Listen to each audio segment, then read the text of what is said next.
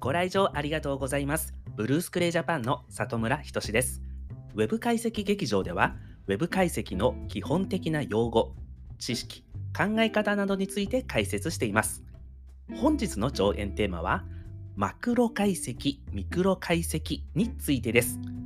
このマクロ解析、ミクロ解析の手法を理解しておくと、様々なビジネス課題に対して適切な方法で解析することができるので、ぜひ覚えておきましょう。まず、マクロ解析、ミクロ解析についてざっくりと解説すると、マクロ解析は森を見るように全体的な特徴を解析する方法になります。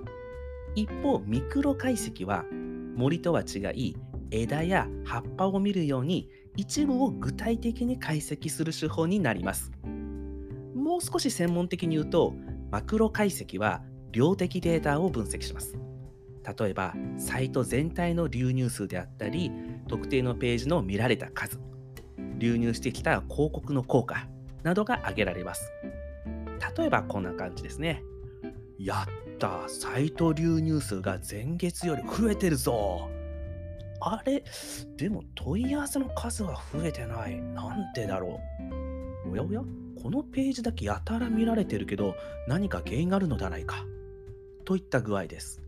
もちろん自社のウェブサイトだけでなく事業分析、競合分析を含むこともあります。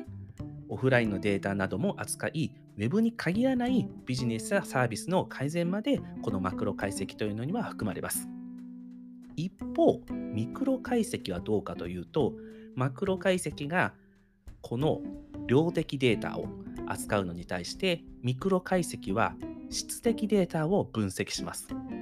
質的データというのは、例えばサイト内の閲覧経路であったり、ユーザーが訪問してきている頻度、その他サイト流入元の組織データがどういったところなのかといったようなものです。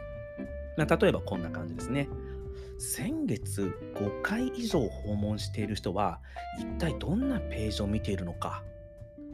あれこのお問い合わせしてくれたユーザーはどういった流入元できてどんなページを経路してお問い合わせに頼ったのか。このユーザーさん商談が決まったけどこの担当者っていつどんな頻度でページを訪れてそしてどんなページをよく見てくれていたのか。あこのサービスのページよく見てくれてるのか。そうしたらきっとこのサービスに今関心が高まってるんじゃないか。といった具合です。このようにマクロミクロ解析を行うことで様々な観点で課題発見につなげることができます。いかがでしたでしょうか？それではカーテンコールです本日はマクロ解析ミクロ解析について解説しましたまとめるとマクロ解析は量的データを中心に全体を解析します。ミクロ解析は質的データを中心にユーザー流度のレベルで行動を具体的に解析する方法になります。状況に応じてマクロ解析、ミクロ解析を行いビジネス課題の発見に役立てましょう。それでは終演です。